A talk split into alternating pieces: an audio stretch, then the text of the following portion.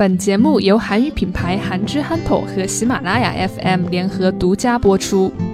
한국에서는 물을 마실 때 주로 더운 물보다 찬물을 많이 마신다. 식사할 때에도 주로 찬물을 많이 마시고 심지어 날씨가 추워도 찬물을 마신다. 중국에서는 어릴 때부터 찬물을 마시면 건강을 해친다며 마시지 않게 했지만 한국에서는 어릴 때부터 찬물을 마시게 두었기 때문에 몸이 찬물에 적응한 것이다. 이 때문에 한국 사람들은 아무리 찬물을 마셔도 배탈이 나거나 건강이 나빠지지 않고 오히려 즐겨 마시는 것이다. 네. 한국 사람들은 찬물을 정말 많이 마셔요. 밥을 먹을 때에도 따뜻한 차보다도 찬물을 많이 마시고 운동을 하고 난 후에도 뭔가 미지근한 물이나 따뜻한 물보다도 시원한 물을 찾고 마시는 거죠. 심지어 날씨가 추운 한 겨울에도 얼음이 있는 시원한 아이스 아메리카노를 마시기도 해요. 이렇게 한국에서는 찬물을 남녀노소 누구나 즐겨 마셔요. 반면 미지근한 물이나 따뜻한 물은 찾기가 굉장히 힘들어요. 왜 한국에서는 뜨거운 물 대신 찬물을 많이 마실까요? 여러 가지 이유들이 있겠지만 가장 큰 이유 중에 하나가 어, 한국의 음식 때문이에요. 한국의 음식들은 대부분 맵고 뜨거운 음식들이 많아요. 음식들이 이러다 보니까 식사를 할 때 뭔가 시원한 것을 마시고 싶어 하는 건데, 그래서 이때 시원한 물을 마시는 거예요. 뭐 가끔 식사를 할 때 시원한 음료수를 마시는 경우도 있기는 하지만, 오히려 음료수는 몸에 안 좋고 또 음식과 궁합이 맞지 않는다라고 생각을 해서 찬 물을 마시는 거예요. 그러면 이렇게 평소에 찬물을 마시게 되면 건강에 안 좋지 않을까? 라는 생각을 하게 되는데요. 찬물을 많이 마신다고 건강이 나쁘거나 하지는 않아요.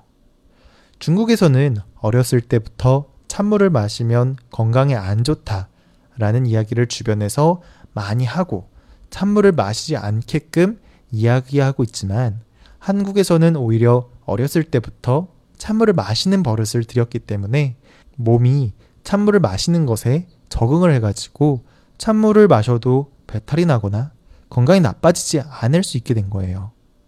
그래서 한국에서는 물을 마실 때 찬물을 마시는 게 당연하다라고 생각을 하게 되었고 오히려 중국에서 왜 찬물을 안 마시는지에 대해서 이해를 못하는 경우가 많이 있어요. 한국에서는 물을 마실 때 주로 더운 물보다 찬 물을 많이 마신다.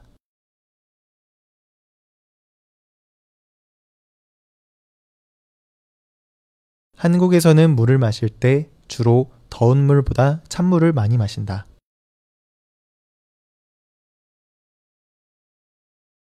식사할 때에도 주로 찬물을 많이 마시고 심지어 날씨가 추워도 찬물을 마신다.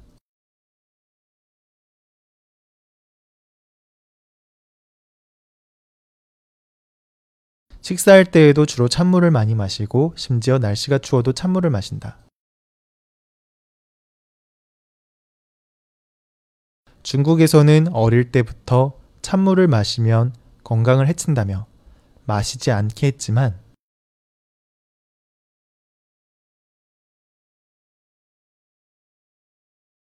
중국에서는 어릴 때부터 찬물을 마시면 건강을 해친다며 마시지 않게 했지만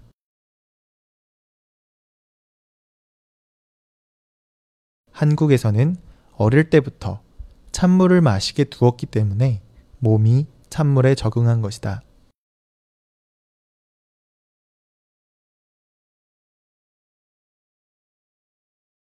한국에서는 어릴 때부터 찬물을 마시게 두었기 때문에 몸이 찬물에 적응한 것이다.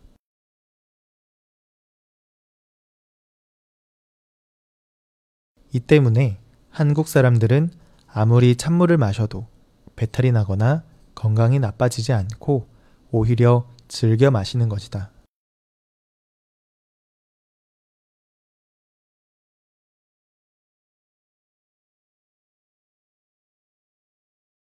이 때문에 한국 사람들은 아무리 찬물을 마셔도 배탈이 나거나 건강이 나빠지지 않고 오히려 즐겨 마시는 것이다.